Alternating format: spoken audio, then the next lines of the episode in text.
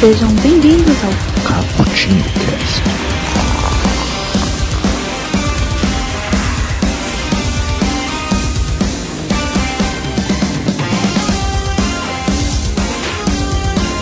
Yo, galera que adora uma cafeína, estamos aqui para analisar mais um grupo dos quadrinhos, hein? E agora não é Vingadores. Gente, esquece Vingadores agora. Agora é só ano que vem, viu? A galera fica aí toda hora falando, "Ah, agora vai ser sobre Vingadores. Não, já foram três programas sobre isso. Agora fiquem tranquilos aí. Vamos analisar mais um super grupo da Marvel, mas não é tão bonzinho como vocês acham. Vamos falar sobre a famosa, ou não tão, X-Force, ok? Um grupo que tem as suas peculiaridades que vocês irão descobrir agora. Aqui é o Kaique que passou uma tarde tomando um cafezinho com o Wolverine. E falei pra ele, cara, Phantom X, Deadpool, olhe bem com quem você tá andando, hein? E aqui comigo, né, pra ver se eu não tô andando mal também, está aqui o mais novo membro do Cappuccino, Albino. Se apresente aí. E aí, Kaique, tudo bom? Eu estava essa tarde tomando um café com o Cable, cara, e ele me deu um conselho. Pegue-os antes que eles peguem você. Ô, louco, olha aí, é- é- esse, essa é a pegada da X-Force, olha só, aí sim. E aqui também, um convidado de honra aqui, você sabe como é que é, né? Quando vem um convidado, se rolar algum vacilo, você coloca a culpa nele, né? É, é essa tradição, entendeu? aqui com a gente está o Luiz do Psicocast. Se apresente aí. E aí, pessoal? Bom, eu tomei um cafezinho hoje com o Arcanjo e eu perguntei pra ele, cara, e aí? Vocês são uma, uma formação melhorada do Esquadrão Suicida? Ele ficou meio assim, meu, mas diz que sim. Olha só. Olha, mais uma. Talvez uma polêmica que a gente vai estar jogando aí. Será que X-Force tem alguma coisa a ver com Esquadrão Suicida, hein? Hum. Ultimamente, quando a gente fala de Esquadrão Suicida, não vem boas memórias, né? É, Não tem como, né? Mas o, o que, que é a X-Force, tá? A X-Force foi criada pela dupla Fabian Nicieza e Rob Liefeld. Sim, o famoso Rob Liefeld. É uma equipe secreta de mutantes, mais combativa, a lutar pelo sonho do professor Charles Xavier, cumprindo missões muito sujas ou perigosas para os demais X-Men. Tá? E é um sonho da fraternidade e da convivência pacífica entre os humanos e os mutantes. Esse é o sonho do Xavier.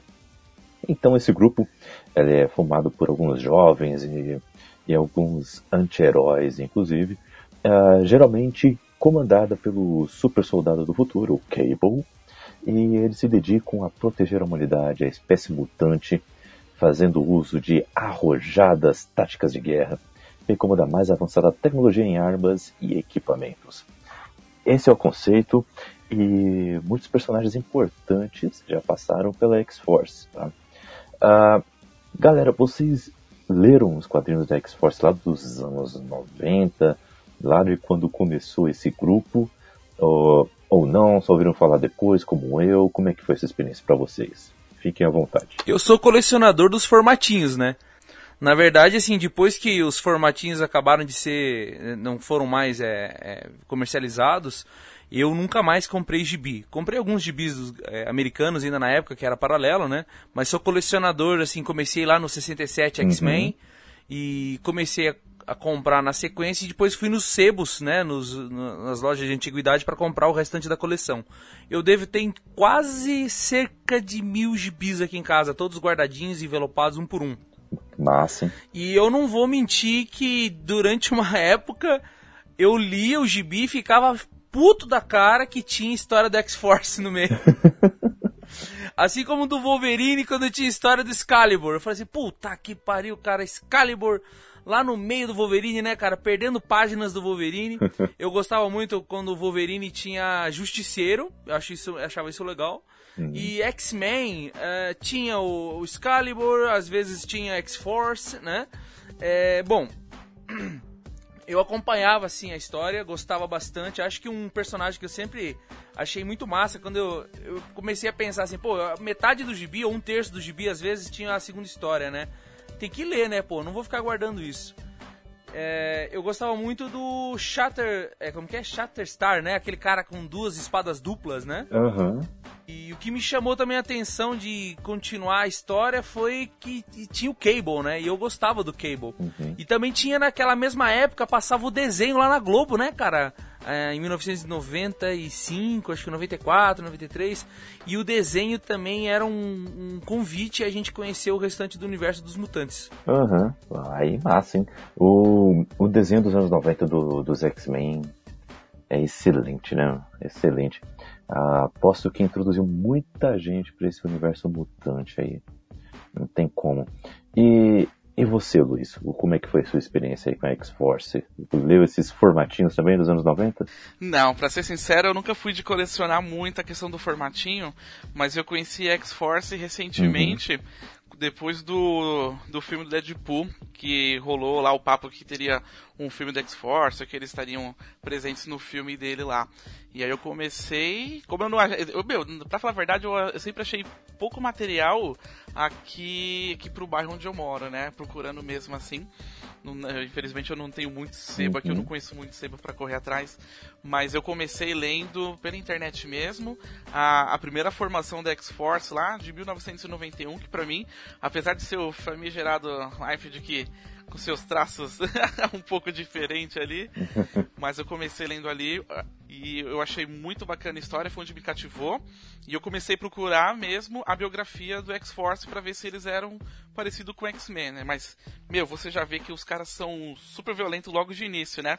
É igual eu tava falando com o Kaique antes da gravação, que para mim os caras da X-Force eles são tipo o selo Max do da Marvel por questão da, da violência que eles empregam nas missões, nas táticas de guerra. Os caras são guerrilheiros praticamente. E aí foi onde eu me, me onde eu curti pra caramba os aventuras do X-Force. E hoje eu tô relendo a saga deles contra o Apocalipse. Hum, aí sim. Eu, eu, eu não lia a, as revistas da, da X-Force nos anos 90. Eu fui começar a ler. Uh, lá para 2011, 2012, por aí, que eu fui ler uh, uma nova fase da X-Force, onde ela era comandada pelo Wolverine, era um grupo que, que era comandada também pelo Ciclope. O Ciclope, ele, como líder dos X-Men, ele autorizou o Wolverine a criar uma equipe para que ela fosse uma equipe realmente secreta, de gente que consegue trabalhar com discrição e que consiga fazer isso, uma equipe bem Black Ops mesmo, e que consiga fazer o que os, os X-Men não podem fazer. Não é que os X-Men não conseguem, eles conseguem. A questão é que eles não podem fazer por questão de imagem, de reputação e até mesmo uh, de possíveis traumas que poderiam acontecer, porque tem muitos jovens, né? nas equipes dos X-Men.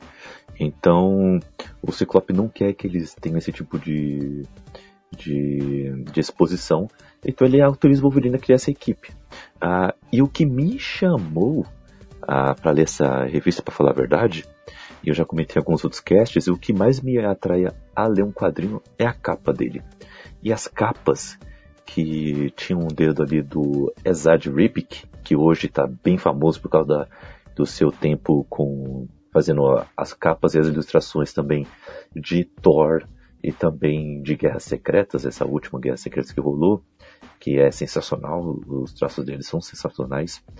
E ele que fazia as capas uh, junto com uma outra galera, era uma equipe até que grande de ilustradores, e eles tinham um esmero, era um trabalho tão bonito que inclusive está na capa desse podcast aqui, uma, das, uma destas artes, tá? Não é a que eu acho mais bonita, mas é uma das, tá? E que mostram como eram bem conceituadas essas artes. E, e a história era mais ou menos desse jeito, tá? Uh, não tinha um Cable, era o Wolverine, ele juntou Wolverine, Dominó, Deadpool, Phantom X, uh, quem mais? O Deathlock, Deathlock, também está junto. É, o Arcanjo também está junto. E o arcanjo, para quem não sabe, é o anjo, só que em sua forma da era da, do apocalipse, tá? Então ele é um pouco mais poderoso e ele faz coisas que o, o anjo tradicional não faria, tá? E, e então o, ele tem algum, eles têm algumas missões que onde é trabalhado muito essa questão da moral deles, né? Eu acho que, assim, eu gostaria agora da opinião de vocês, agora comparando um pouquinho com o Esquadrão Suicida, que querendo ou não, é como se fosse uma X-Force da DC também, né? Não vamos fazer uma batalha de DC versus Marvel aqui, Vamos reservar isso para um outro cast, onde isso vai ser propício, né? Mas. Até porque seria uma humilhação para descer, né? Nada diferente é, do né? que está acontecendo é. hoje, né? Dos cinemas, assim. É. Exatamente, né? Assim, né? Sem querer alimentar a treta, mas já alimentando, é mais ou menos isso mesmo, né? Não tem como negar, né? Mas. Uh... A gente nem tá falando de. A gente nem tá falando de gibi, né? A gente tá falando de uhum. cinema, né, em primeiro lugar, né? Isso, isso. De gibi é, é outra discussão. Mas no cinema hoje não tem como para descer, descer, descer alguns degraus aí. Mas comparando esses dois grupos, tá? Uh, o, que, o, o que a gente pode pensar aqui que é parecido entre eles e o que, que é completamente diferente uh, entre eles? Porque o Esquadrão Suicida aqui, só para relembrar, é um grupo Black Ops de vilões e anti-heróis que, se eu não me engano, é Amanda Waller mesmo, né, que junta, né, para poder fazer missões em que os heróis não podem ser, é, serem vistos fazendo. Uh, é isso mesmo? É mais que isso? O que, que vocês acham? Não, sim, mas a principal diferença entre os dois mesmo é que a X-Force, ela tá além do governo e além dos X-Men. Então eles são uma força totalmente privada. E o Esquadrão Suicida, eles obedecem a, a missões do governo, né? Então, coisas que o governo não pode fazer para não interferir em alguma guerra, alguma coisa, eles acabam mandando o Esquadrão Suicida para poder fazer as missões. E esses caras ainda estão presos, né? Eles só estão andando por aí, mas eles ainda têm. ainda estão presos, né? Estão com. Uhum. É, que nem no filme lá, com uma bomba no pescoço, né? Isso. E, diferente do X-Force, que tá, todo mundo que faz parte está lá porque quer, né? Uhum. E é um grupo de heróis, enquanto o outro é um grupo de vilões, né? Que estão querendo se tornar anti-heróis. É. E, e o X-Force é um grupo de heróis que começa o movimento de andar em má, más companhias para se tornarem anti-heróis, alguns deles, né? Uhum. Tem outros que só pioram. A primeira, a primeira, é a primeira formação, né, do, do X-Force é Boom Boom, Cable, o, o Rocket lá, o Cannonball lá, né? Uhum. É, Domino, Feral, o Shatterstar e o Warpath, que era aquele Isso, cara que parecia um indião, né? Ah, é o, é o Apache. Porra, ninguém Isso. ali. Nin, é. Ninguém ali é vilão, né? Quanto mais anti-herói. Talvez o Cable um pouquinho, mas é. se você olhar bem assim, talvez a Feral um pouco. A Dominó, talvez. Mas nasceu, nasceu um grupo de heróis mais para guerrilheiros, mais para Black Ops, mais para rebeldes, né? Uhum. Do que eu acho que esses caras têm mais a ver com os rebeldes de Star Wars. do que com o, com o Esquadrão Suicida, Não, né? Com certeza. E outra, é o, o, Esquadrão Suicida, como o Kaique falou, já é uma galera que tá presa. E assim, eles têm mil anos ali de, de pena para poder ficar preso lá. E aí, cada vez que eles vão numa missão, eles têm uma redução dessa pena. Fora algumas regalias que eles acabam. Isso, vai é. reduzindo a pena eles vão ganhando algumas regalias, né? Tem a... E alguns que tentam fugir morrem, né? Todos, meu, Até no filme mostra isso, mas no gibi acontece não. de explodir a cabeça do cara. Todo né? quadrinho alguém morre. sempre, sempre alguém morre, cara. Todo quadrinho. Diferente do X-Force, que apesar da violência, essa questão da morte deles ali já é, já é, já é bem mais, mais tranquilo. Não tem tanta questão da morte. Tem alguns personagens que acabam morrendo ali mas já não é com a mesma frequência igual no Esquadrão, que praticamente toda a revistinha ali tem, tem uma morte. Uhum. É, isso é verdade. Isso é verdade. Tem uma, tem uma, curiosidade, uma curiosidade legal ainda sobre um integrante que é o Shatterstar, né? Que é aquele cara que inclusive aparece no filme Deadpool, né? Com, com aquelas espadas lá. Uhum. No gibi ele tinha aquelas espadas duplas. Esse cara, ele é do Mojo Universe, né? Universo Mojo lá. Uhum. Não sei se vocês lembram dessa saga era muito interessante, que é um universo paralelo onde é um grande reality show onde aquele Mojo, que é um cara, parece o Jabba the Hutt misturado com o Bob Marley, né, com o cabelo todo de dreadlocks e tal, ele fica lá orquestrando lá uh, aqueles shows bizarros de violência, e o Shatterstar não tem pai nem mãe, né, ele é feito é, geneticamente lá no útero mecânico lá. E esse cara, ele, ele foge lá do, do Mojo, Mojoverse, né? É, pra, pra uma, na verdade, eu acho que ele vai pra uma missão dele acaba se desvirtuando e falando, não, não, não, eu não vou voltar mais pra lá. E, e é um personagem muito interessante. Eu, ficava, eu fiquei pensando bastante em ele estar em Deadpool de quanto que a Fox não está querendo trazer Mojoverse, alguma coisa assim, né? Porque como que eles vão explicar a origem desse cara dentro do filme do Deadpool? Eu não assisti ainda o filme do Deadpool, por isso que eu tô, tô especulando coisas aqui. Uhum. Mas aí a gente tem é. uma diferença, né? Porque quem tá fazendo o filme, na verdade, é o Ryan Reynolds, né? O filme é praticamente dele. Eu, eu também não assisti o Deadpool ainda. Mas eu acho que não vai ter essa parada de explicação. Até porque ainda vai ter um, um filme solo da X-Force. Uhum. É, tá certo, faz sentido. É, é verdade. Vai ter um filme solo da X-Force, vai ser mais 18 também ser essa nova pegada da Fox, não tem como. E eu acho relevante, tem que ser feito isso mesmo. Para vocês terem uma ideia, os primeiros quadrinhos escolhidos da X-Force, o, o, subtítulo era X-Force, Sexo e Violência. Era, era isso o negócio, para vocês terem uma ideia. Caramba. E o Wolverine e a Dominó se pegavam, era uma beleza. Uh, depois o Phantomex pegava a Psylocke, também fazia parte do grupo. Olha aí, era desse jeito. O Apache também fazia parte do grupo. né? esses dois que eu tinha esquecido quando eu estava dizendo que fazia parte. E assim, ainda linkando esses dois, ainda esses dois grupos, né? Uh, o Esquadrão Suicida tem, é, tem essa essência que é muito diferente, né? Que eles estão fazendo aquilo obrigados, né? Estão fazendo aquilo Exato. porque é preciso ou porque querem, porque tem algum senso de moral, nem mesmo que seja deturpado. Não. Eles estão fazendo porque estão pensando neles, neles. Não tem essa, não tem nenhum charme, né? E Exato. E, e, o... e, o... mote do Esquadrão Suicida lá no Gibi hum. é sempre eles tentando fazer a missão e tentando de alguma forma escapar, né? Aham, uhum, aham. Uhum. E. Como todo bandido faria numa prisão, né? É como se fosse uma grande prisão, uma cadeia, né? Isso. Só que eles estão fora, sem parede, sem nada. Enquanto o X-Force sempre é... não tem essa ideia de fuga, né? Uhum. Na verdade, tem alguns, alguns momentos da história que eles estão sendo caçados. Então eles têm esse, esse negócio de esco se esconder, né? De ficar muito nas sombras. Como bom Black Ops, né? Eu, eu gostei muito de uma, de uma parte da história quando o Cable, o clone do Cable, que é o Strife, né? Ele vai lá e mata o, o Charles Xavier, ou tenta matar, agora já não. Tantas vezes que o Xavier morreu ou deixou de morrer, né? é, e daí o pessoal acha que é o Cable, né? Hum. Daí X-Men X Factor, nem sei se Excalibur também, todo mundo, todos os grupos começam a caçá-los, né? Então é uma, é, é uma história que eu gosto bastante, quando eles estão sendo perseguidos. Ô louco, ô louco. Um dia ainda temos que fazer um, um cast aqui analisando cada grupo dos X-Men, porque, pelo amor de Deus, né? São uns 200, né? É, tem lá o. É, esse é até um ponto que. Esse é até um ponto que eu queria lá no começo que a gente acabou não encaixando, que é dizer assim, por que, que existem esses grupos, né? De verdade, uhum. independente da história. Marvel estava passando por algumas como sucessivas crises econômicas e o universo mutante foi aquilo que estava dando aquele alívio, né? O nariz para fora da água antes de se afogarem totalmente. Uh, os outros quadrinhos já não estavam vendendo, não estavam movimentando nada. Né? Alguns heróis apareciam só no, no gibi anual, que era super-heróis Marvel, né? Que saía uma vez por ano. Uhum. E o universo mutante levava o faturamento da Marvel nas costas. Então eles começaram a reproduzir um estilo que era aplicado nos anos de ouro da Marvel, né?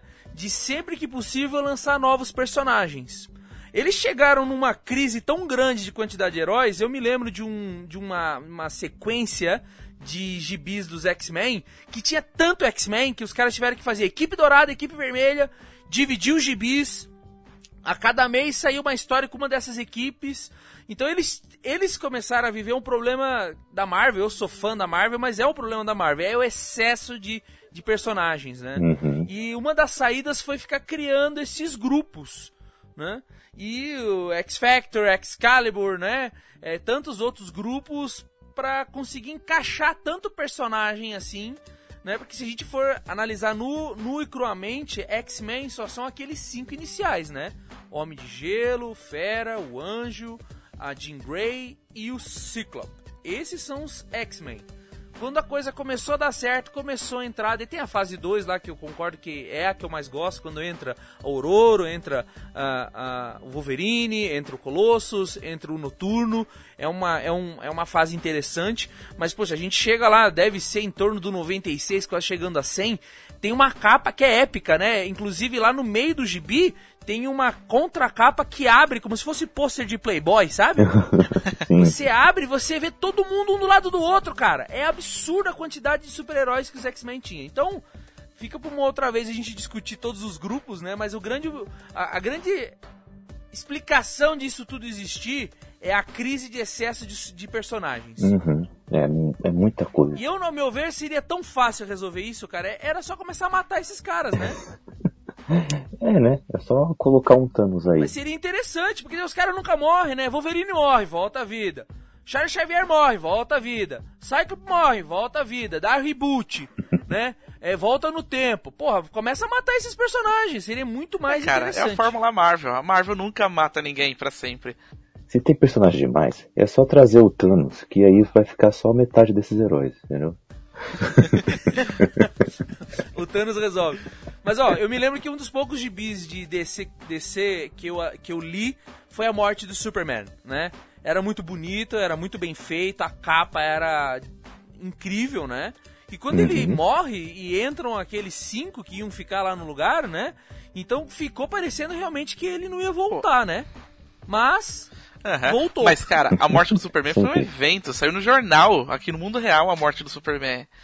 Foi, foi, né? Foi um é verdade, é evento. É verdade, mas. É Isso é verdade.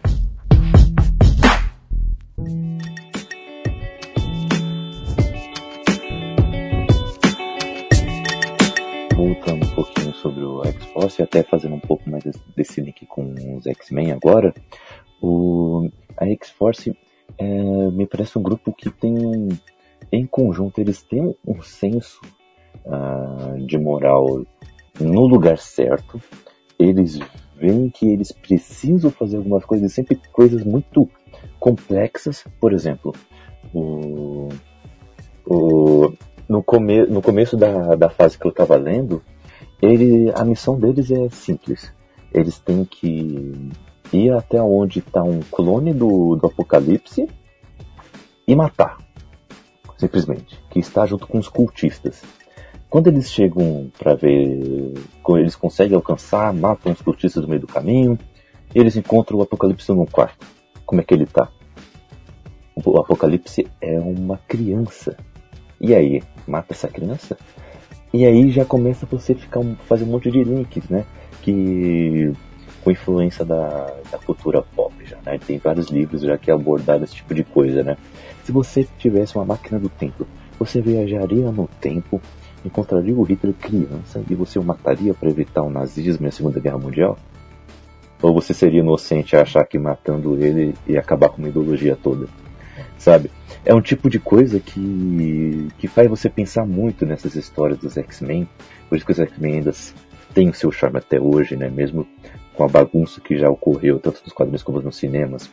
E, e o que que faz dessa equipe da X-Force para a equipe original dos X-Men, porque eles já também tiveram vários dilemas muito complicados para ter que, que resolver.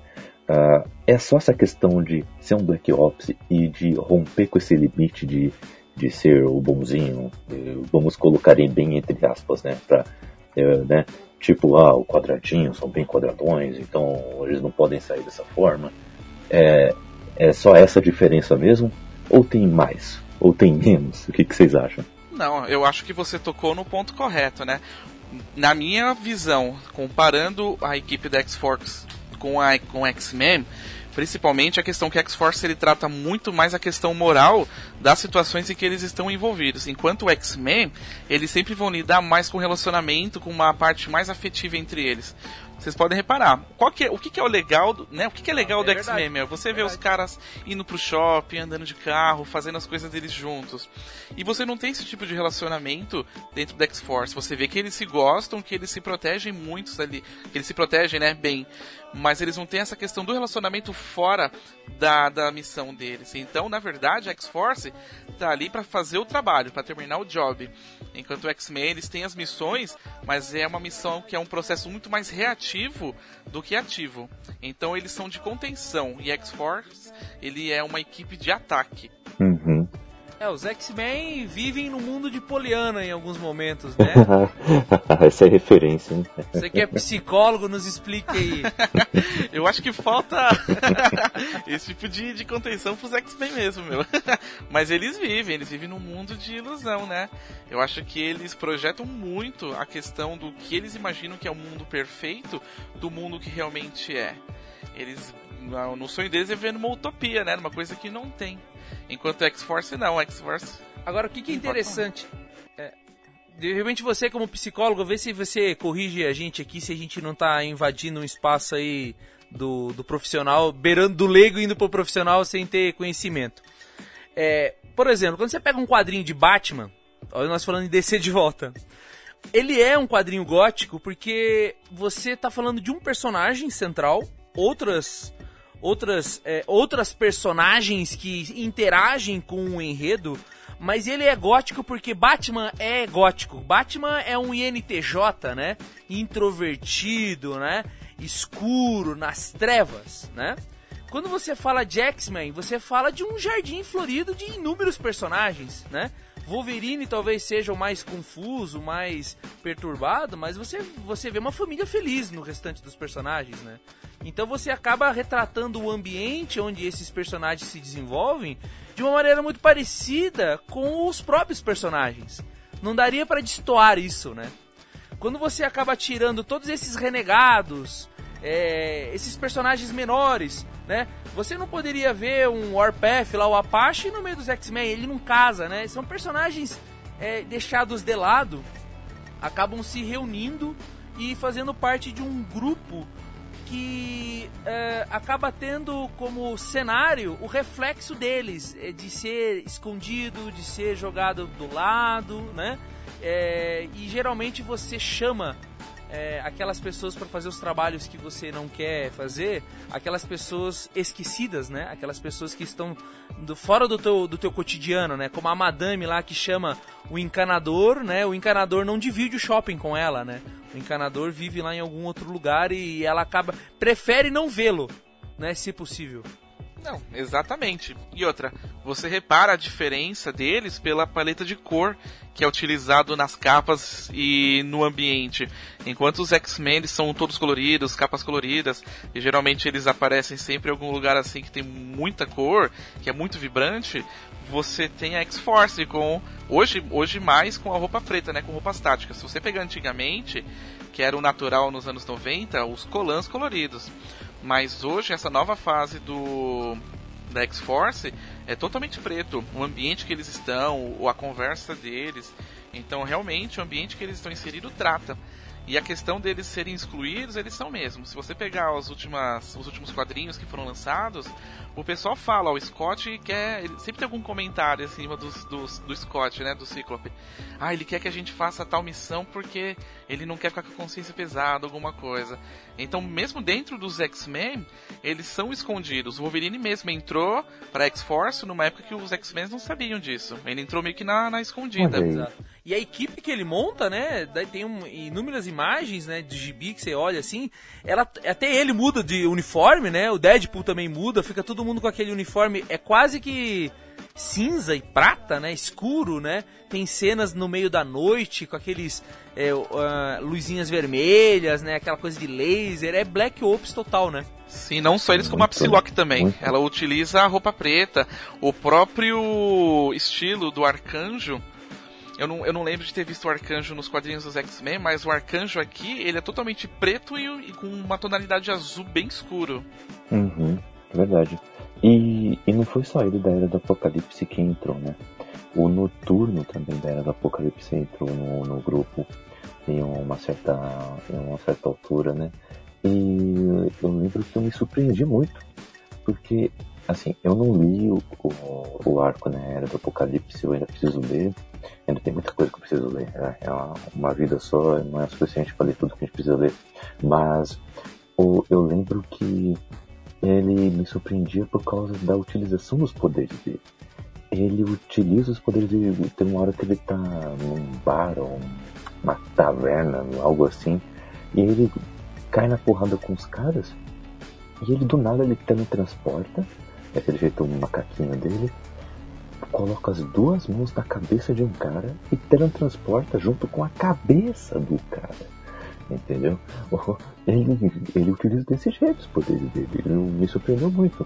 E, e assim, antes de, de entrar nesses dois personagens que eu queria conversar com vocês sobre, queria relembrar aqui com, com nossos ouvintes quem já foi membro do, da, da X-Force.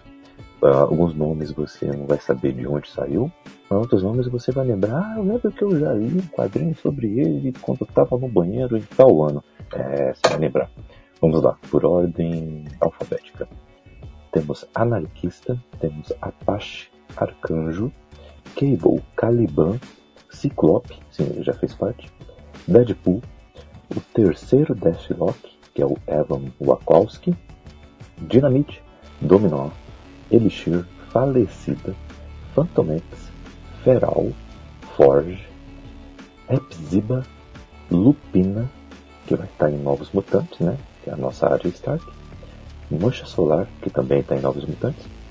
Hope, Summers, Miragem, que também vai estar em Novos Mutantes. Noturno da Era do Apocalipse, Psylocke, Shatterstar, que está em Deadpool 2. Sirin, Spike, vai nessa, sim, tem, tem esse personagem. Vanisher, Wolverine X23, sim, e o Zeitgeist, não sei quem, mas ele tá lá. Todos esses personagens já fizeram parte da X-Force. Uh, mas eu queria uh, agora conversar com você sobre esses dois. O Arcanjo e o Noturno. Uh, os dois, eles entraram nessa fase, né? Sendo da Era do Apocalipse, né? É, nos relembra aí, gente, o que aconteceu nessa Era do Apocalipse que os transformaram desse, desse jeito. Por que eles estão desse jeito nessa nesse universo do, dos X-Men aqui e, e o que difere eles dessa fase para os seus personagens, para suas contrapartes mais clássicas. Hein? Bom, no caso do Arcanjo, ele entrou para X-Force principalmente pela questão da vingança dele contra o Apocalipse. Porque quando o Apocalipse trouxe ele para ser um dos, um dos cavaleiros, ele foi aí que ele transformou o anjo num arcanjo e até hoje, né, nos quadrinhos, ele ainda não tem o total, ele não tem o controle dessa transformação dele, né? Então ele é tipo de um, um Goku, que ele virou um Super Saiyajin ali, com a diferença que é quase uma, uma outra entidade lá. E aí ele e mutilou ele, torturou ele, né, nesse processo, né? Foi, da, ele, nossa, foi punk a transformação dele ali, foi bem, bem doída. E aí ele entrou pela questão principalmente da vingança.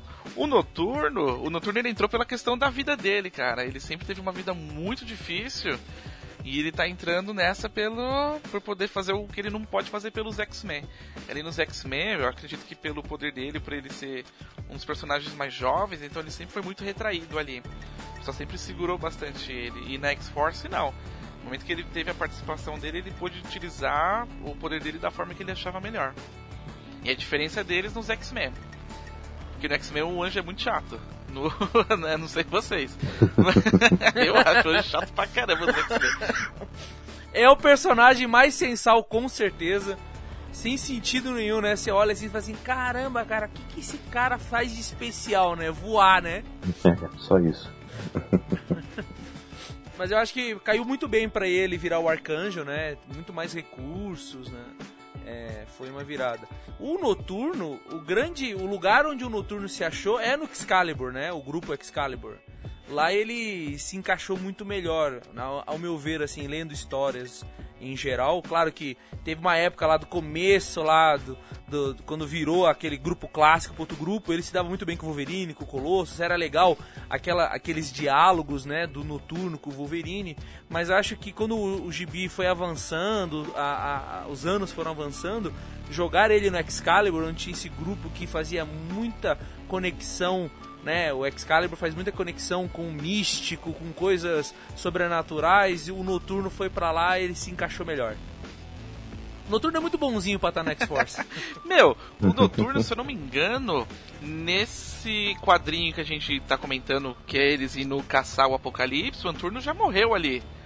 Eu acho que ele morreu no, na Era do Apocalipse. Ele morre ali. Tanto é porque eu lembro que um dos membros comentou da morte dele lá. Então, ó, mais um motivo aí pra, pra ele não estar tá na X-Force, coitado, ele não aguenta o tranco. Boa, mais ou menos isso, né? Acho que tem um comentário que a gente fez aí que eles são muito unidos, né? Uhum. Realmente, agora não me, não me falha a memória, mas o Cable não é unido a ninguém, né, cara? O Cable é o cara que mesmo sendo líder do grupo e tudo mais, ele sempre coloca a missão em primeiro lugar e ele não se importa nem um pouquinho em matar um amigo, né? O Cable é, é um pouco fora de todos esses caras aí. O Cable é um militarzão, né? Ele foi é criado e treinado para ser isso a vida inteira. Desde que o pessoal pegou ele e levou pro futuro pra, pra, pra tentar salvar ele, ele foi treinado assim. É um soldado praticamente, né? Mesmo você tendo um Wolverine, mas o Wolverine ele tem um senso de lealdade com os companheiros muito grande, né? O Cable já não tem tanto isso. Sim, sim. Uhum. É verdade.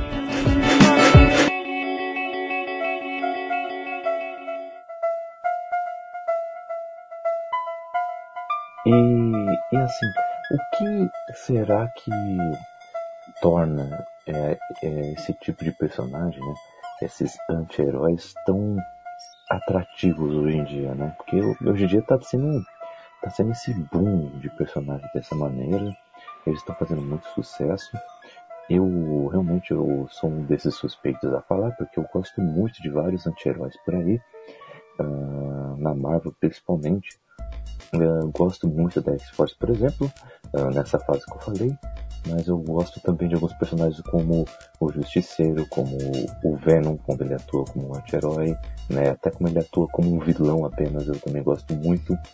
Uh, e, e esses personagens, assim, eles, eles têm uma certa atração na gente, né? O que, que será que. Quais características pontuais estão nos atraindo? É a questão de eles serem tão brutais, assim, de fazer.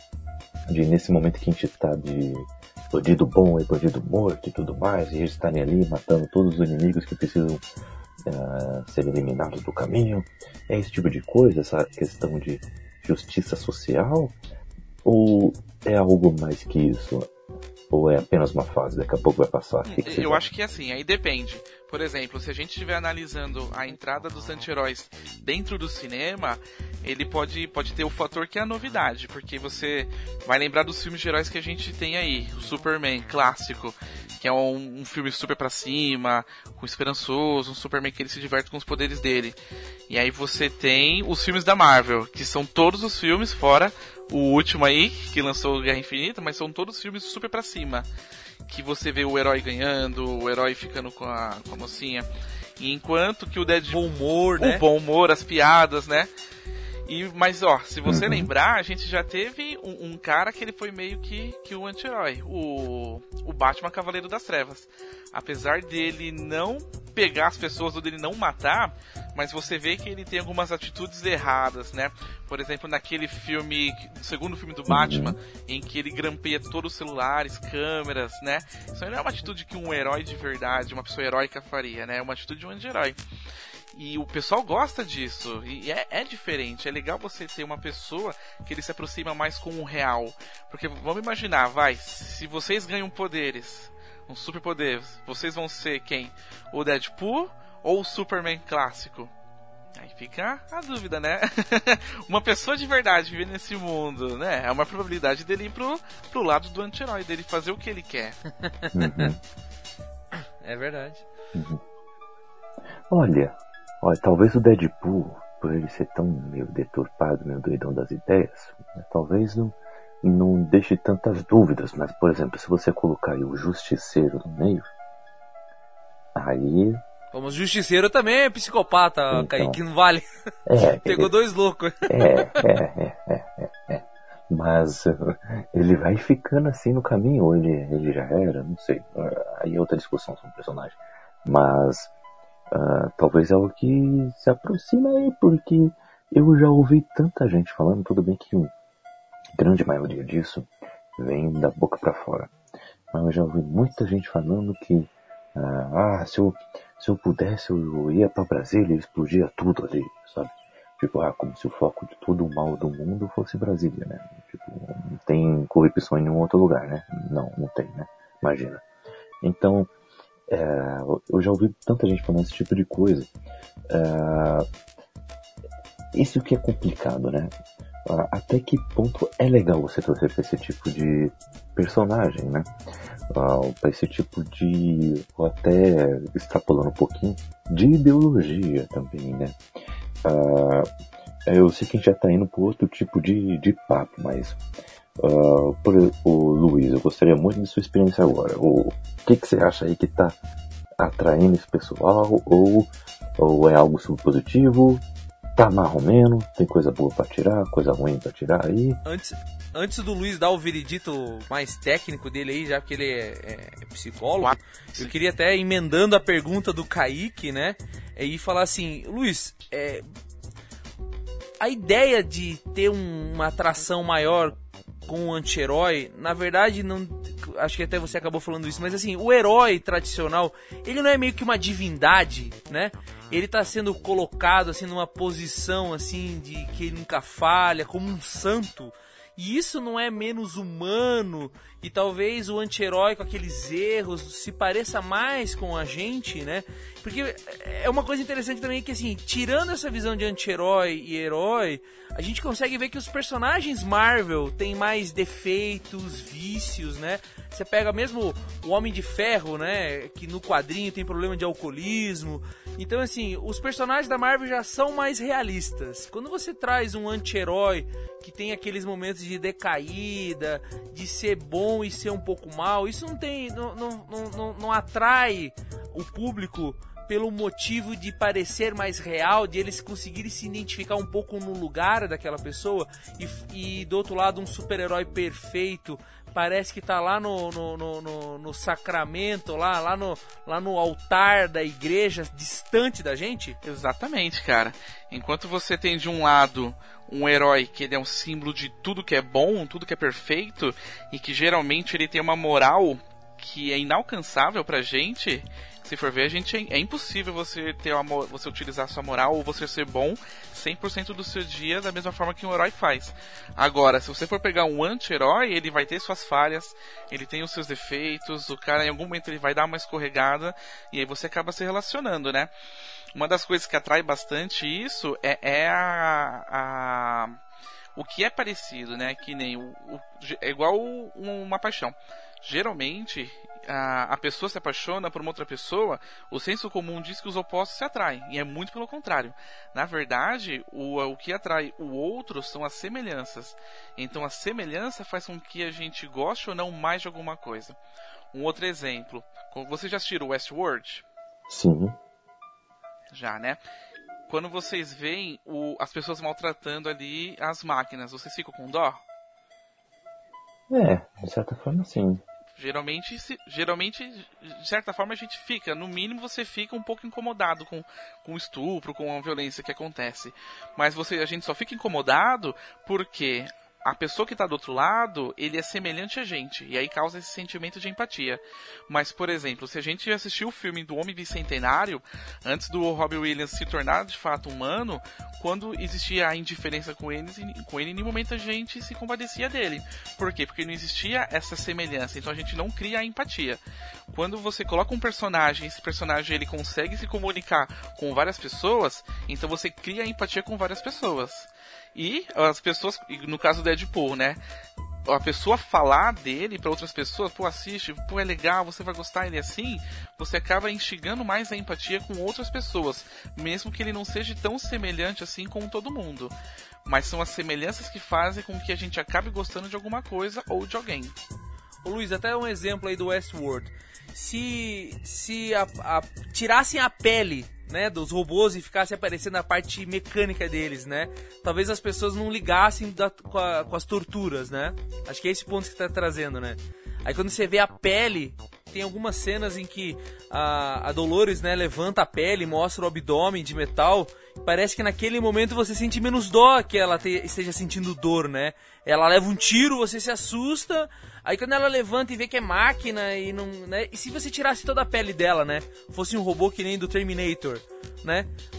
Cenas clássicas, o Terminator lá quando é um robô e não tem pele e as pessoas estão atirando nele, destruindo ele, ninguém é, sente emoção alguma com isso, né? Hum, mas também não é só a questão dele se parecer na, na questão da pele ou não mas pode ser a fisionomia dele. Se você assistiu o Planeta dos o comportamento ou a expressão facial, se você assistir Planeta dos Macacos, você vai se comparecer muito do Caesar.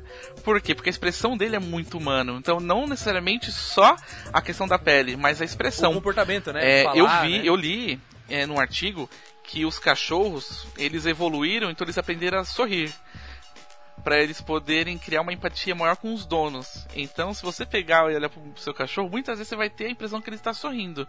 E na verdade o cachorro está sorrindo mesmo. E com isso você vai criar uma empatia maior com, maior com ele. Então também tem a questão da, das semelhanças de fisionomia, de comportamento, também tem essa da aparência. Mas qualquer coisa que você relacione com o que você faz, vai fazer com que você crie essa empatia, esse engajamento com algum personagem, seja qual for. Pode ser um macaquinho, pode ser um cachorro, pode ser um, um mercenário. Massa. Eu, eu queria trazer uma coisa também aqui, né? Pensando sobre esse assunto, né? Sobre os anti-heróis e tudo mais. Uh, até quando o Albino fez a pergunta, me lembrou um pouco disso, tá? Eu agora tô. Agora é, é um terreno um pouco mais teológico, mas uh, eu não posso me omitir e não trazer essa opinião.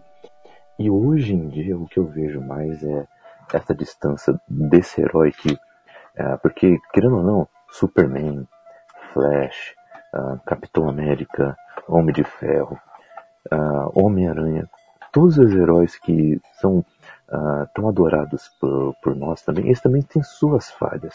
Eles também são bem relacionáveis, né? Mas o que eu vejo muito quando vem essa questão do, do anti-herói é que eles ultrapassam certos limites, né?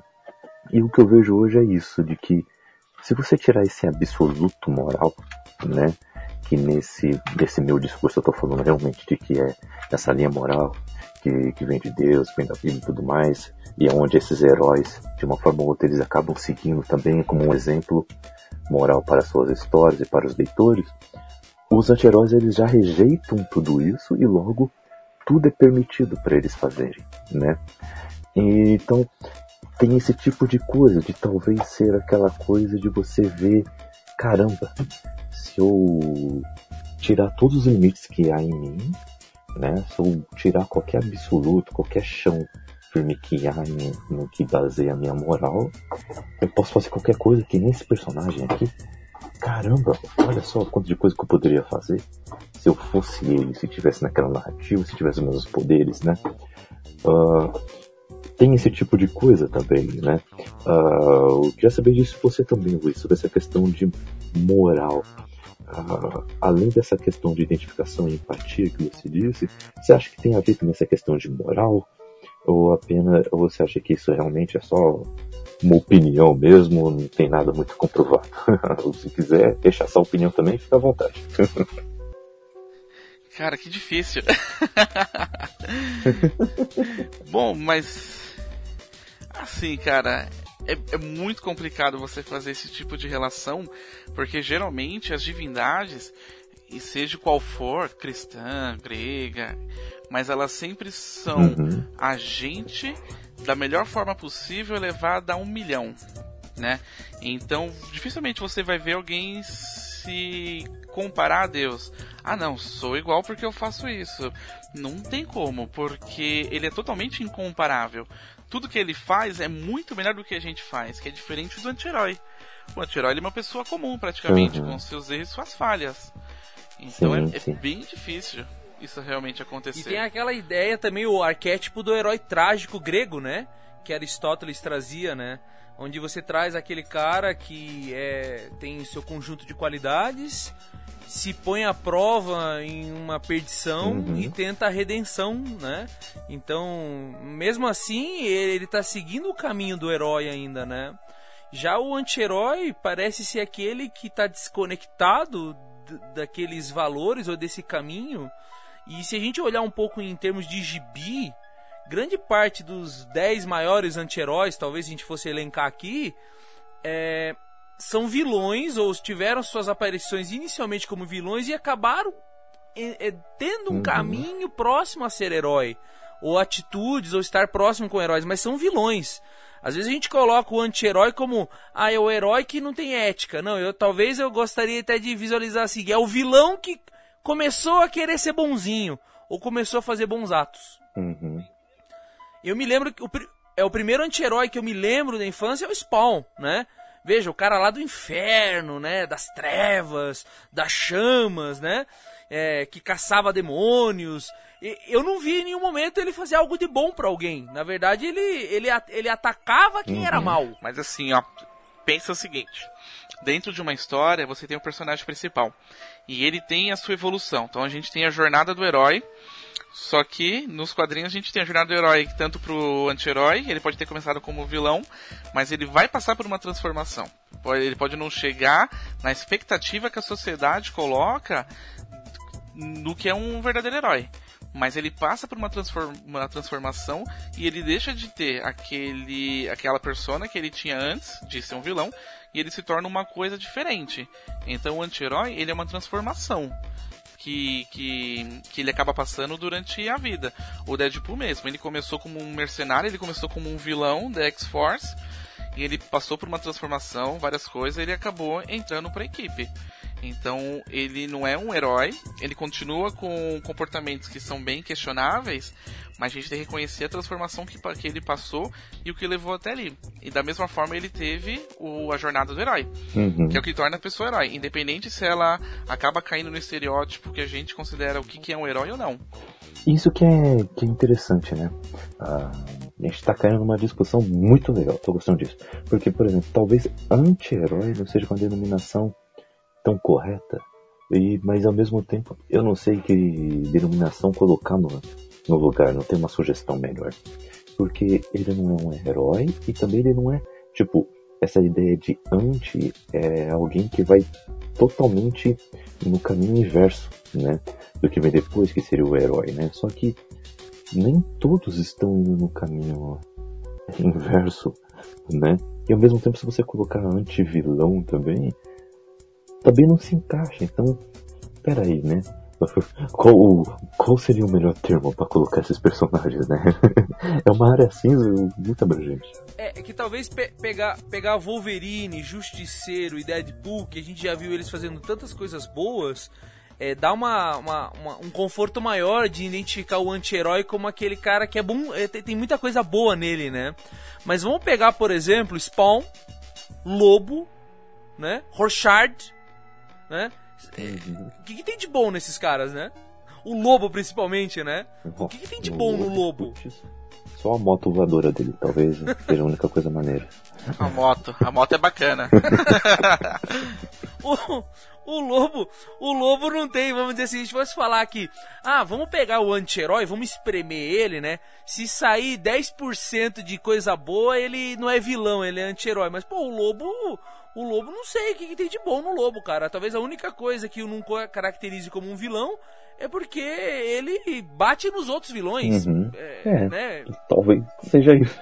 Qualidade uhum. ele não tem uhum. nenhuma, virtude ele não tem nenhuma, né? O cara que foi expulso do céu e do inferno. Putz, realmente tem isso. Caramba.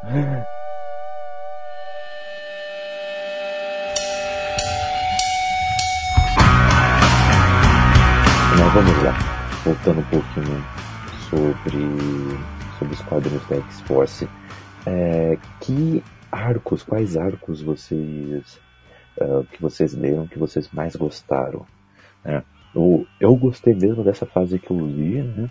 Uh, teve a Sexy, Sexy Violência, era o nome, e o outro que começou como Solução Apocalipse, e depois foi indo por outras, outros inimigos, outras vertentes, foi desenvolvendo as consequências das ações e tudo mais.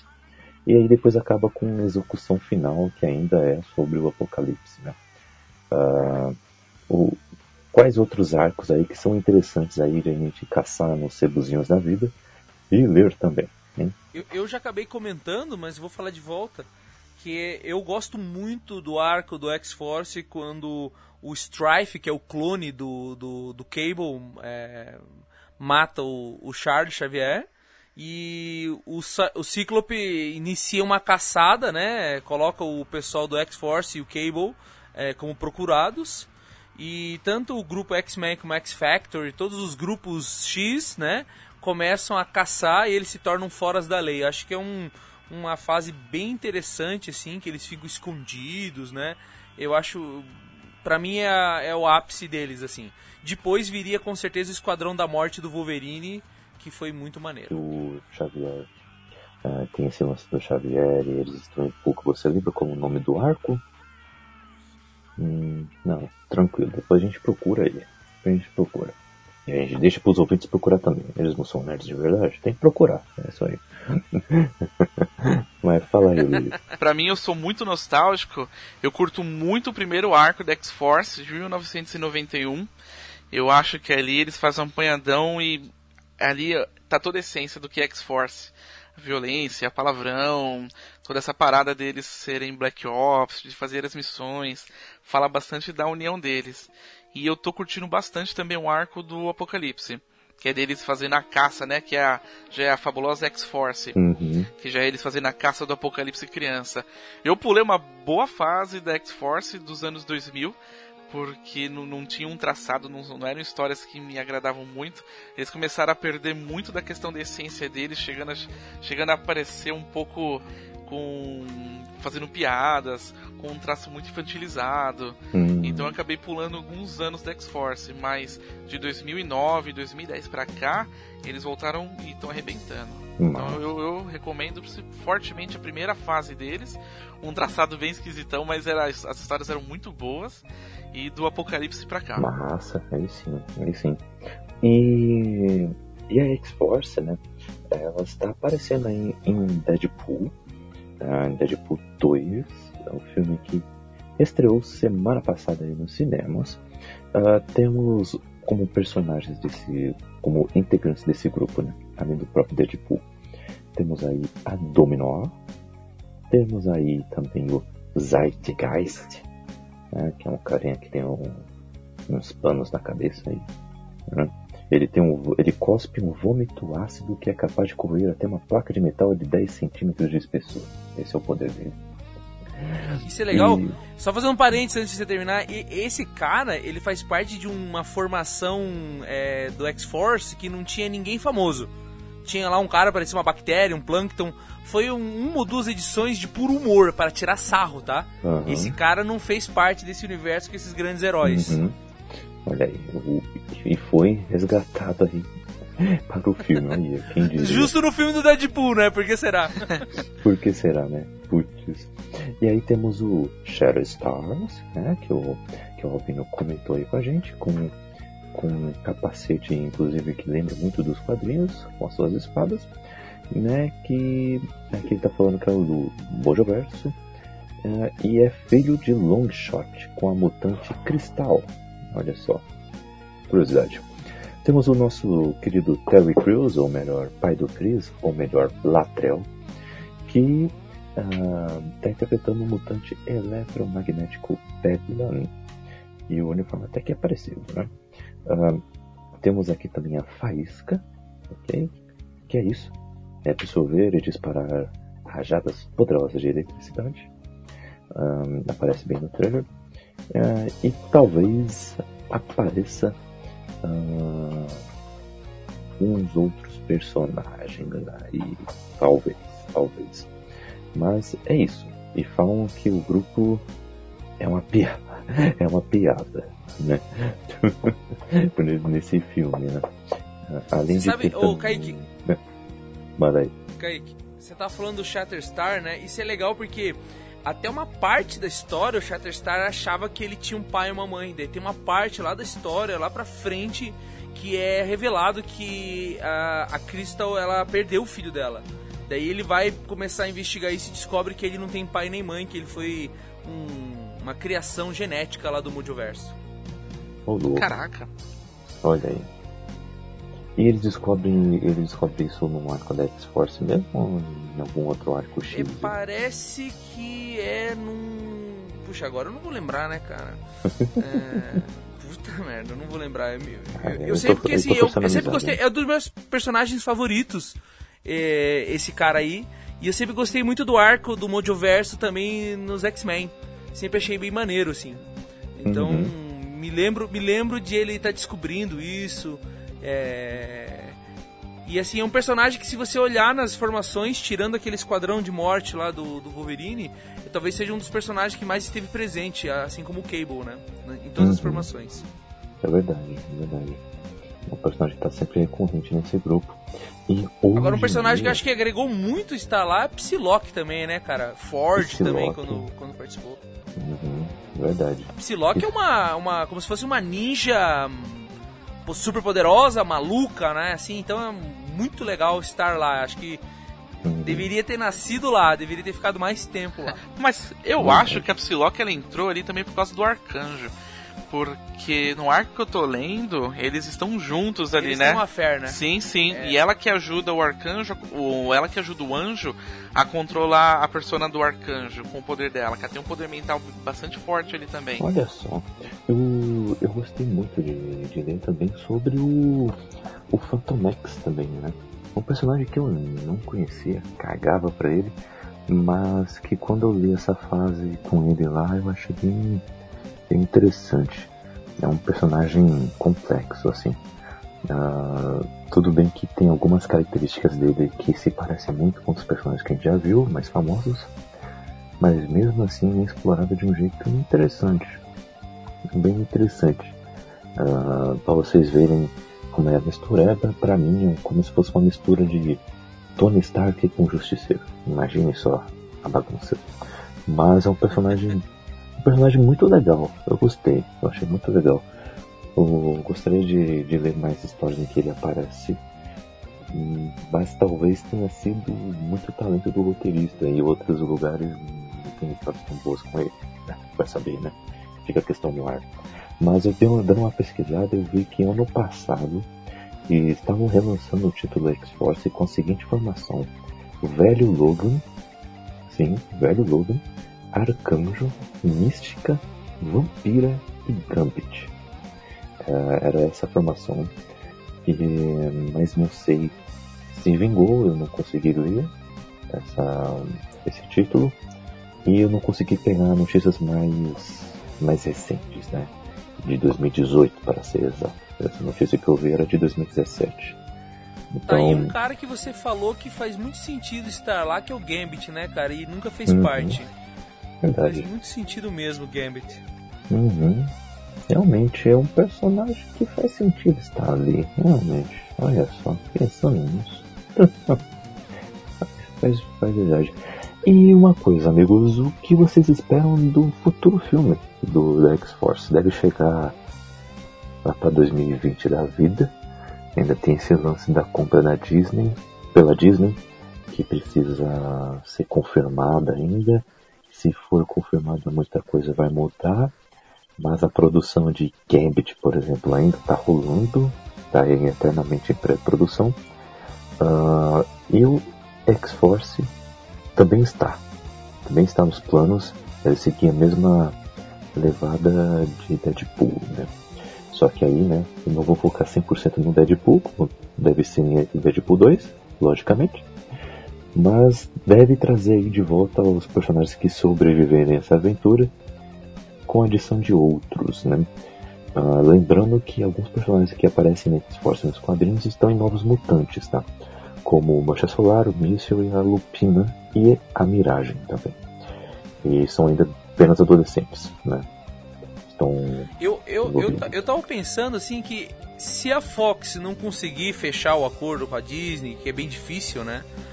O plano tá seguindo independente disso. Uhum. Ou X-Force é um filme é, mais de 18 anos e vem com bastante violência, com essa pegada Black Ops, ou vai ser o Guardiões da Galáxia da Fox, porque você vai pegar uma série, uma, uma, uma sequência de personagens aqui desconhecidos do público, que você pode explorar eles muito bem, se você conseguir dar esse tom assim, tipo de excluídos, de renegados. Eu me lembro de quando veio Guardiões, eu não esperava nada disso, né? Eu olhava assim, meu Deus, cara, era o tipo do, da história de gibi que você não lia, né? Deixava lá dentro do gibi e pulava, né? Uhum. É, então, eles têm esse potencial. Acho que são personagens mais ricos que os Guardiões da Galáxia. Se você for olhar assim, é longe de querer comparar, porque realmente adorei o que foi feito no cinema do Guardiões da Galáxia. Mas o, o, o, o X-Force tem também um grupo muito maior de personagens para explorar, né, cara? Então eles podem matar gente a rodo e nos próximos filmes introduzir novos personagens que não vai, não vai, não vai afetar a qualidade da história. Eu não acho que X-Force vai pra pegada do Guardiões da Galáxia, meu. Até porque, assim, independente do rolo que der da Disney da Fox, mas eles já viram que o que tá dando certo para eles é essa pegada de ser diferente da, da Disney, de você ter filmes. Eles já falaram que o filme da X-Force será mais de 18. Então eu, eu, eu, penso que vão ter personagens e que vai ser a história vai ser bem pesada. E eu, eu também não sei se os novos mutantes vão entrar lá, se eles vão se encaixar dentro da equipe da X-Force.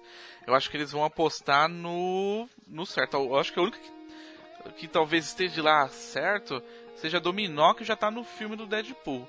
Mas de trazer o pessoal dos Novos Uhum. Mutantes, eu acho que não. Apesar que os Novos Mutantes também tá bem pesado, né? Eles estão prometendo um filme de terror Tá. ali. Mas eu não, não consigo ver aquelas crianças agi- agindo taticamente ali na X-Force. Sabe que. Não ainda, né? Talvez eles tragam até um novo Wolverine pra lá. Ou o Cable pra o treinar Cable eles, já né? tá aí, mas. Teve uma época que o Cable, que o Cable é, mas assim, o Cable com eles, né? Sim. Em algum momento fazer uma conexão do Cable. O Cable é um bom professor também. Sim. E outra. Olha que, que oportunidade pra você colocar um novo personagem de Wolverine também. Pra você não perder tanto o que foi no Logan, um Wolverine violento. É, é, pode ser, pode ser. Mas imagine só.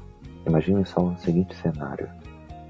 Os Novos Mutantes, vocês sabem que é um filme em que eles vão estar no, em alguma clínica, em algum hospício, sei lá, algum hospital doido, em que eles vão ser atacados de forma mental pelo urso místico. Vão ter esse combate, aprender como lidar com seus próprios poderes. E com certeza vão se superar no final e vencer esse temível vilão. Imaginem só eles escapam desse lugar, que vai ser tudo sobre escapar daquele lugar, né? Claro. E acho, até acho muito legal isso, porque é algo bem micro, bem ah, fechado, que eu acho muito legal. Então, eles escapam do lugar, e aí quem chega para resgatá-los? A X-Force. E aí eles vão sabe? Aí imagine como é que vai, pode ser trabalhado de forma séria.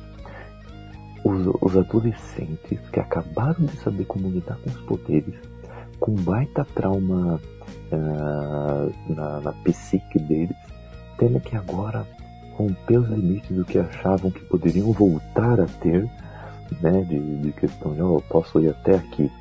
Não, você não vai poder ir, ir até aqui novamente, garoto. A partir de agora você vai romper esse limite e fazer o que precisa ser feito.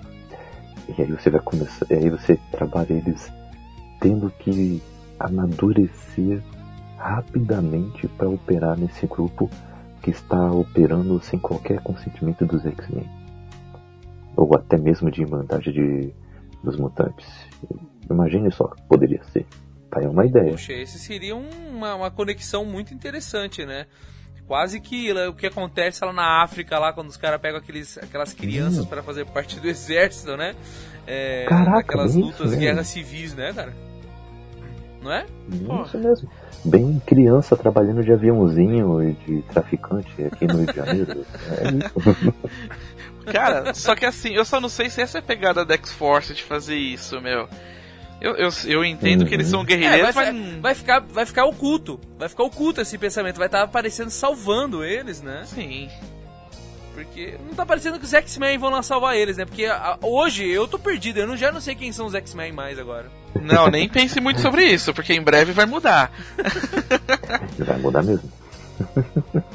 Eu acho, no fundo do meu coração, eu, eu, eu, eu cultuo a esperança que a Disney vai conseguir é, arrumar tudo isso.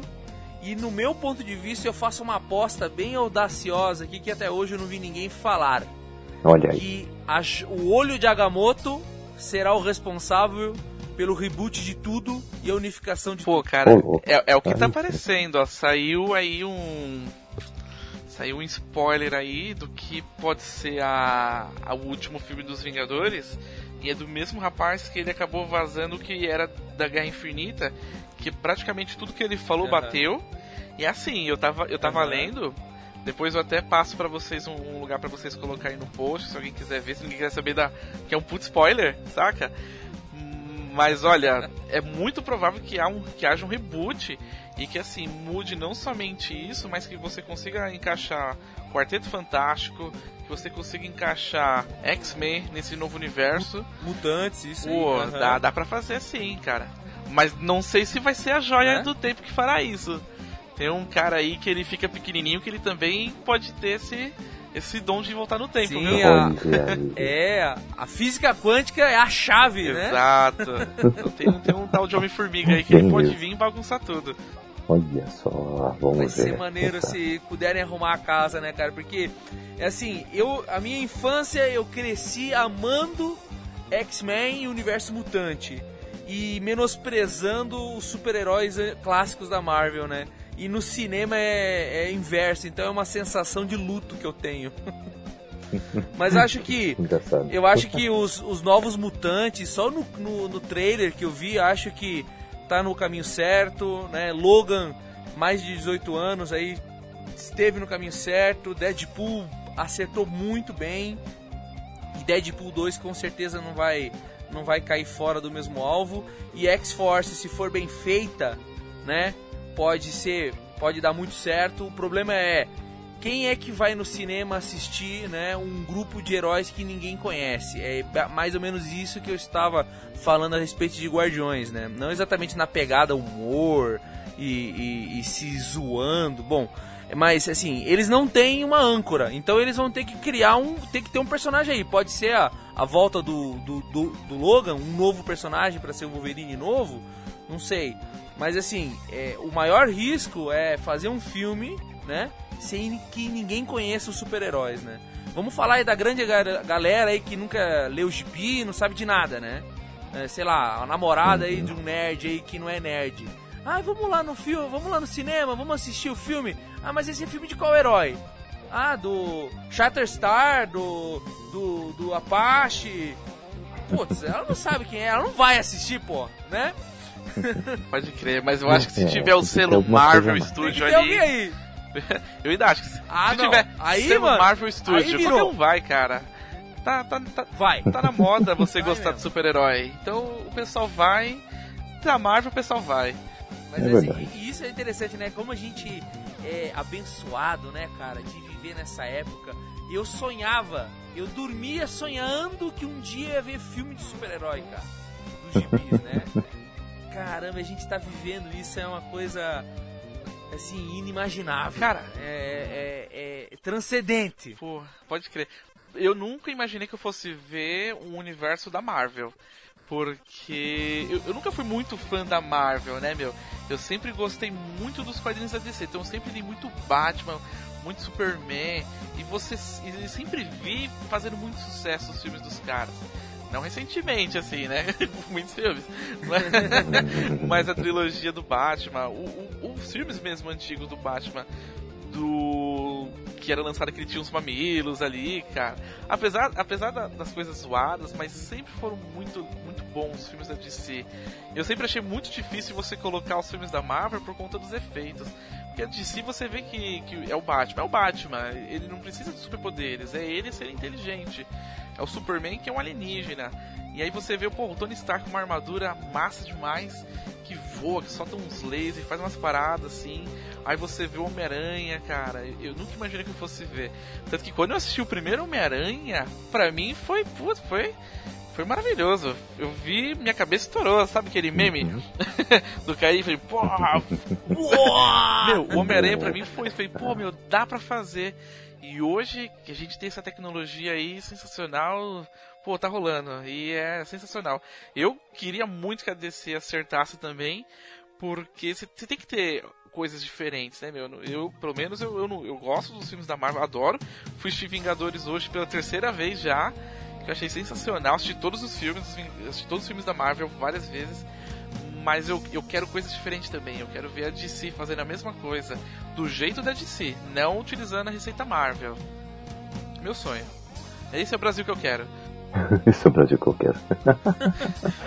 ai, ai. E... O mais importante, viu, Luiz, é o, é o ser humano ter fé, cara. Pô, cara. Acima de Eu tô tudo. tendo fé há muitos anos já, cara. Tô... Não, mas. vai acontecer, brother. Vai acontecer. Um dia. Espero que em breve. Vai. Vai, mas eu vai, acho, vai. eu acho que os caras tinham a faca e o queijo na mão, cara, para fazer um universo de si que não precisaria levar 10 anos. Mas eu acho que eles foram precipitados em lançar o Liga da Justiça.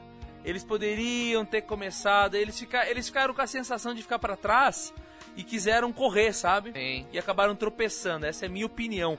Porque assim, também eu gosto de falar que eu não gosto da DC e tal, mas no fundo, no fundo, gosto pra caramba, acho maneiro pra caramba, acho muito legal ver o, o filme existir. Acho que só existe porque a, a Marvel lançou e teve sucesso. Senão o pessoal não ia investir num projeto desse. E quem está ganhando somos todos nós, né, cara? Ah, sim, meu. Quanto mais filme de quadrinho, melhor, cara. Eu quero 10 filmes por ano, eu não quero. quatro. Eu quero, eu quero vários, meu. Eu quero ver Vamos filme de ver. Agora sabe o que eu quero? O quê? Eu vou, eu vou cantar uma bola aqui, ó. Vou profetizar, vou ser futurólogo aqui, hein? Ô, louco. A DC tem uma arma secreta que eles nem imaginam, cara.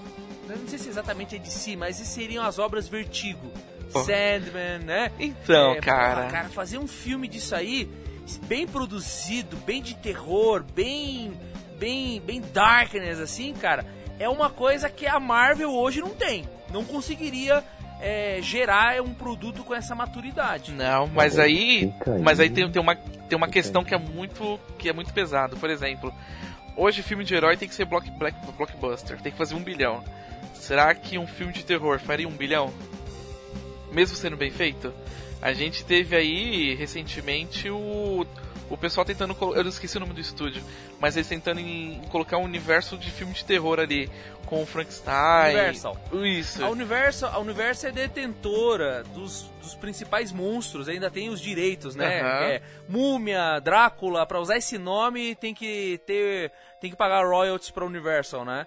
E esse último Múmia com o Tom Cruise, né? Que a ideia é trazer é, Doutor e o Monstro, Múmia, Drácula, Frankenstein, todos os monstros, né? A Universal tá com esse projeto ainda, eles não desistiram. Apesar do, do. Eu acho um fiasco o último Múmia com o. o, o Foi um fiasco.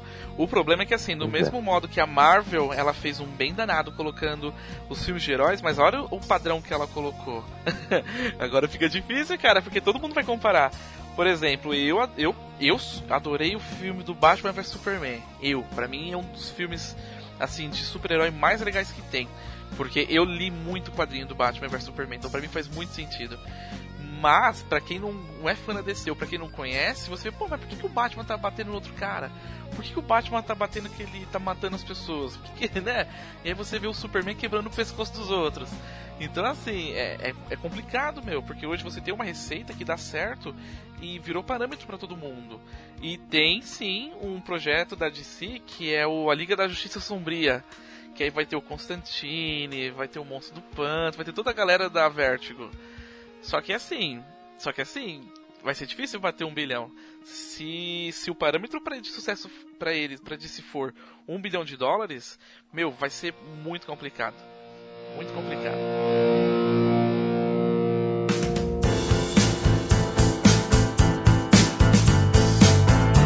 E vamos dar aquela finalizada E Luiz, agora o seu espaço para você fazer aquele jabazinho do seu podcast e também nos deixa aí uma recomendação também para os nossos ouvintes aí. Ah, fiquem à vontade. É, como eu me apresentei no começo, eu sou o Luiz, faço parte do Psicocast, que é o maior podcast de psicologia do Brasil. Ali nós somos formados por psicólogos, estudantes de psicologia e nós produzimos um conteúdo que é super fácil, simples, divertido, para que qualquer pessoa possa ouvir e entender. E aí a gente tenta fomentar um pouco mais essa ciência maravilhosa que é a psicologia, né? Vocês vão ver que a gente tem vários quadros e o que eu mais participo hoje é o Psicultura Pop. É um quadro onde nós fazemos, tem uma equipe especializada ali e nós analisamos filmes, quadrinhos, séries, videogames, qualquer coisa da cultura pop, a gente tenta fazer uma relação com a psicologia, né? Porque a gente acredita que é, que é importante fomentar o que, que é psicologia, que aqui no Brasil ainda infelizmente é uma ciência que é, é pouco, é pouco é levado, não é levado muito a sério, ou é, é, é pouco divulgado ainda, né? Então a gente tenta fazer esse trabalho aí. Ouçam lá, Psicocast, é da hora, meu, vocês vão curtir. Dá pra dar muita risada lá. A gente tem o Twitter, é só colocar Psicocast no Twitter. A gente tem a nossa página no Facebook, no Instagram. Então a gente sempre tá colocando conteúdo lá, sempre tá fazendo algumas chamadas. Curtam lá. Massa, massa, Luiz. E Albino, fale aí também, se tiver alguma recomendação, pode mandar aí pra gente também. E também fale aí do onde o pessoal pode te achar nas redes sociais e além também que você também tem um podcast também, né? Então fale aí pra gente. Opa, podcast novinho ainda, meio jovenzinho ainda. É, estamos no nosso quinto episódio ainda. Começamos no dia 1 de abril e a única mentira foram as que as pessoas contaram. Isso não é uma mentira. o BizuCast é um podcast criado por mim, editado, preparado, produzido 100% individualmente. É, fazem quatro meses que eu comecei a estudar o tema, então ele é, é um cultura maker quase. Eu estou aprendendo cada dia que eu estou fazendo a, a criação de podcast desde colocar ele online, toda a parte de edição, gravação, equipamentos e tudo mais. Bom, mas eu não faço esse podcast sozinho. É, o mote do BizuCast é com o termo bizu, que é um termo militar de dica, né? Então a ideia é de dar dicas e passar conhecimento para o pessoal, muito de mundo corporativo. Então, como eu tenho uma certa experiência passando por várias empresas, indústrias, eu acabei angariando muitos amigos e colegas que me ajudam a criar programas bem interessantes. Então, a gente tem um programa de vida financeira, tem um outro programa lá que a gente falou de coaching, que foi bem interessante, uh, de gestão, dicas corporativas para que você que trabalha lá tenha sucesso e consiga gerar bastante valor na empresa onde você trabalha. Então esse é o. Você pode procurar lá na, uh, no iTunes, lá no podcasts, BizuCast, tudo junto. Ou também você pode, qualquer agregador de podcast do Android, escrever também podcast, tudo junto, entra lá, prestigia nosso material, assina o nosso feed, né? E a gente também tem uma versão para YouTube, que a gente publica também os programas lá no YouTube, pode procurar no YouTube também. BizuCast, tudo junto. E se, se você puder me procurar, né, a gente tem a fanpage no Facebook, que é BizuCast também e no Twitter também, BizuCast. Tudo junto. B-I-Z-U Cast. BizuCast. Massa, massa. E aqui o nosso cappuccino vai saindo aqui de fininho, com cada um com a sua xícara de café aqui. E eu gostaria de, de dar uma, uma dica para vocês que é a série The Gifted, que passa na Fox ou na FX, não lembro, um dos dois, ou nos dois em que fala sobre um, um grupo de mutantes que está tentando sobreviver, uh, sendo caçado pelo governo no começo do programa Sentinela, e os X-Men e a Irmandade de Mutantes sumiram, simplesmente, sumiram do mapa. E quem sobrou está tentando comandar as coisas, então tem lá tem lá as Cuco, tem o Apache, tem a Polaris, uh, então tem vários mutantes lá e tem outros novos, que inclusive são os protagonistas, que é uma série muito bem feita e tem apenas três episódios na primeira temporada. Eu recomendo para vocês. Aí e é como se é quase uma É uma mistura de X-Force com X-Men, eu diria. É uma mistura, é uma mistura. E uh, você pode continuar acompanhando o nosso Cappuccino Cast no nosso site no bookstimebrasil.com.br. Lá você achará poemas, crônicas, críticas e também os outros quadros desse podcastzinho, hein?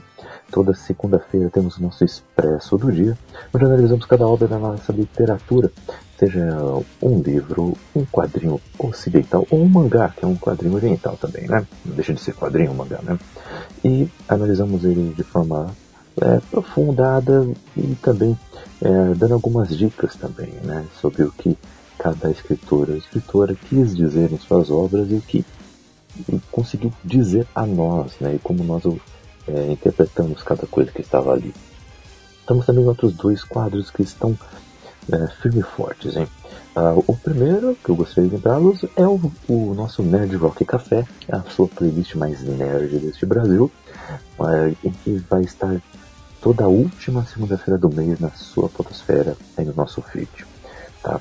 O, já tivemos como temas Viagens no Tempo, e também Oscar de melhor canção original. E o próximo tema, será que eu adianto? Ah, vou adiantar. O próximo tema é sobre músicas que tocam nos filmes da Marvel. Então, aumenta o som aí quando você for ouvir, hein? E na primeira segunda-feira do mês, você terá de volta o nosso 24 frames por café, onde analisamos de forma mais técnica e didática cada vertente do cinema. Falamos sobre atuação, direção, fotografia. E o próximo tema, já adiantando, dando um spoiler, é cinematografia. O que é isso? É de comer, é de passar no pão? Você vai descobrir o que é isso. Então, é isso aí, galera. Entre no nosso grupo Caputinos Lovers, clicando no, clicando no link que está aí na descrição. E vem aqui bater um papo com a gente. E é isso aí. Ficamos por aqui. Fique com Deus e leiam mais.